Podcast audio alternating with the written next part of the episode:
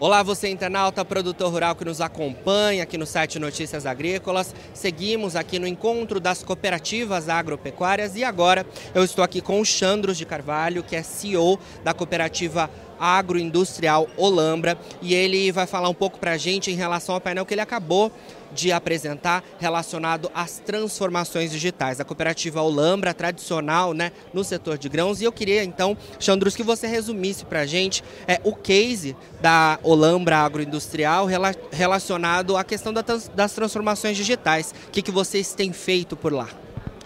Bom, em primeiro lugar, a transformação digital ela faz sentido quando você tem um plano, é, um plano estratégico é, bem, bem apurado, um plano bem definido. Há dois anos atrás a gente definiu nosso plano estratégico, entendeu que o crescimento que a gente colocou para os próximos cinco anos só seria viável se a gente fizesse um trabalho de transformação digital, ou seja, se a gente agregasse ferramentas, sistemas, inteligência por trás da informação para ajudar a gente na tomada de decisão. E foi quando começou a nossa jornada de transformação digital.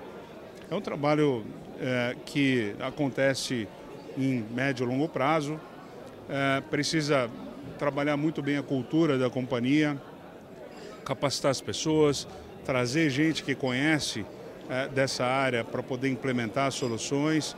Então é uma jornada que a gente está seguindo. Nós estamos no início, a gente começou esse ano um investimento na ordem de 10 milhões de reais, com uh, ferramentas e, e ajustes de sistemas que a gente já tinha e já rodava antes. E agora, para o ano que vem, o objetivo é dobrar esse investimento, é, trazendo novas soluções, trazendo ferramentas de inteligência, BI, plataforma do cooperado, plataforma de informação do cooperado, onde ele tem os dados de toda a transação que ele tem com cooperativa, tem dados do, do, do plantio, do plano de plantio dele, é, do estoque que ele tem dentro da cooperativa, de quanto ele comprou de insumos. Então esse é um projeto grande, é uma, uma ferramenta nova de CRM, enfim, tem uma série de projetos novos para a gente iniciar o ano que vem. Então assim, é uma jornada importante que faz sentido para o crescimento da empresa ao longo, ao longo dos próximos anos. Excelente. Vocês que são uma tradicional cooperativa do setor de grãos, né, há décadas é, aí desenvolvendo um trabalho bastante importante, é, sentiram então de fato que para avançar precisariam lidar com as transformações digitais e, e, e, com as inovações que não param de aparecer, né? É isso mesmo. É, só a gente, na verdade, o mercado o agronegócio está crescendo no Brasil, a gente vem surfando essa onda, mas é, a gente não pode simplesmente seguir crescimento do mercado. A gente precisa ser melhor e crescer além disso. E sem dúvida nenhuma a, a digitalização, as ferramentas digitais vêm ajudar nesse processo.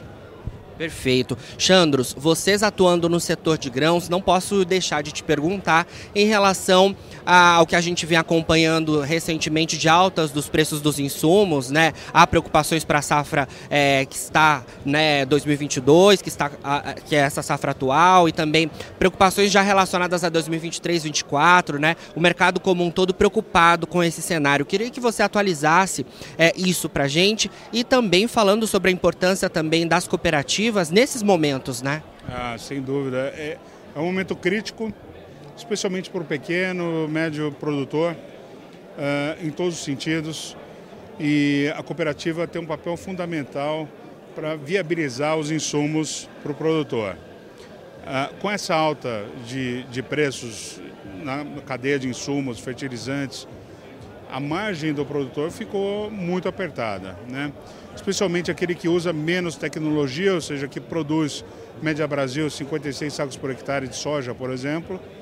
É, o produtor que produz nesse nível é, viu a sua margem cada vez mais apertada. Então, a cooperativa tem um papel de viabilizar isso no melhor preço possível. Então, comprando grandes volumes é, e tentando negociar melhor preço, é a forma que a gente tem para poder ajudar o cooperar, além de oferecer um mix completo de produto.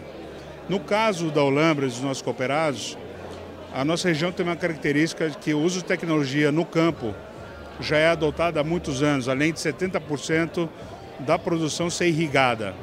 Então o nível de produtividade é alto. Nossa média de soja esse ano foi de 90 sacos por hectare. Média.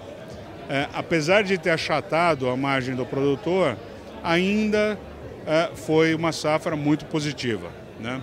A gente espera uma safra de milho que começou a chegar agora muito boa também, mas existe sem dúvida uma preocupação para os próximos anos, próxima safra. A gente já comprou quase 100% de fertilizante para a safra seguinte, 22, 23, e a gente está na campanha de defensivos. É, essa variação de preço, eu acho que vai continuar alto. A gente vai continuar vendo variação, a guerra é, tem afetado e continua. Tem uma série de outros fatores aí influenciando ah, a crise econômica nos Estados Unidos, alta inflação aqui, então a gente está muito preocupado com isso.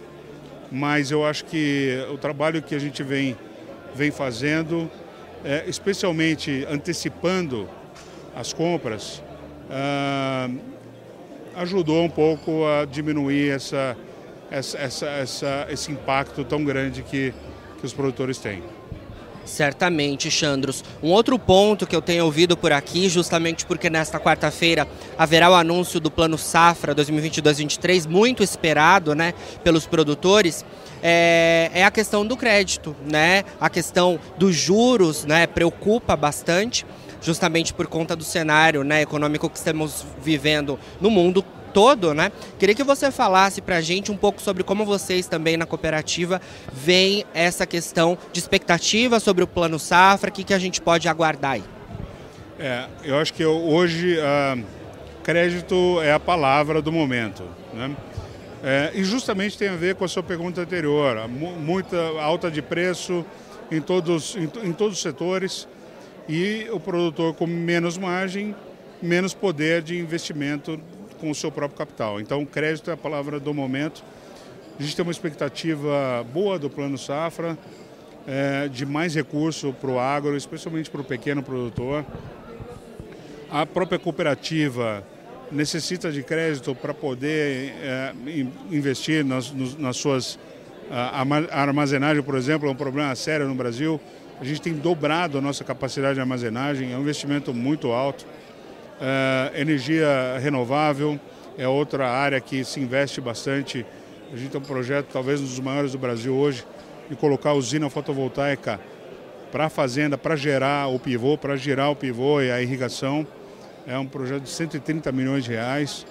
E é, há, nesse momento, a gente percebe uma escassez de crédito é, num, custo, num custo viável, num custo acessível para investimento. Então, a expectativa do Plano Safra é que é, o plano tenha amplitude em relação ao que foi o, o plano do ano anterior e que tenha uma oferta de crédito subsidiado maior.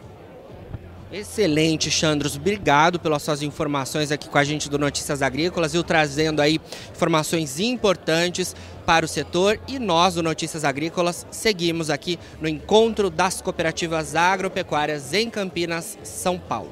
Participe das nossas mídias sociais no Facebook Notícias Agrícolas, no Instagram arroba Notícias Agrícolas e em nosso Twitter arroba Noteagri. E para assistir todos os vídeos, se inscreva no YouTube, na Twitch, no Notícias Agrícolas Oficial.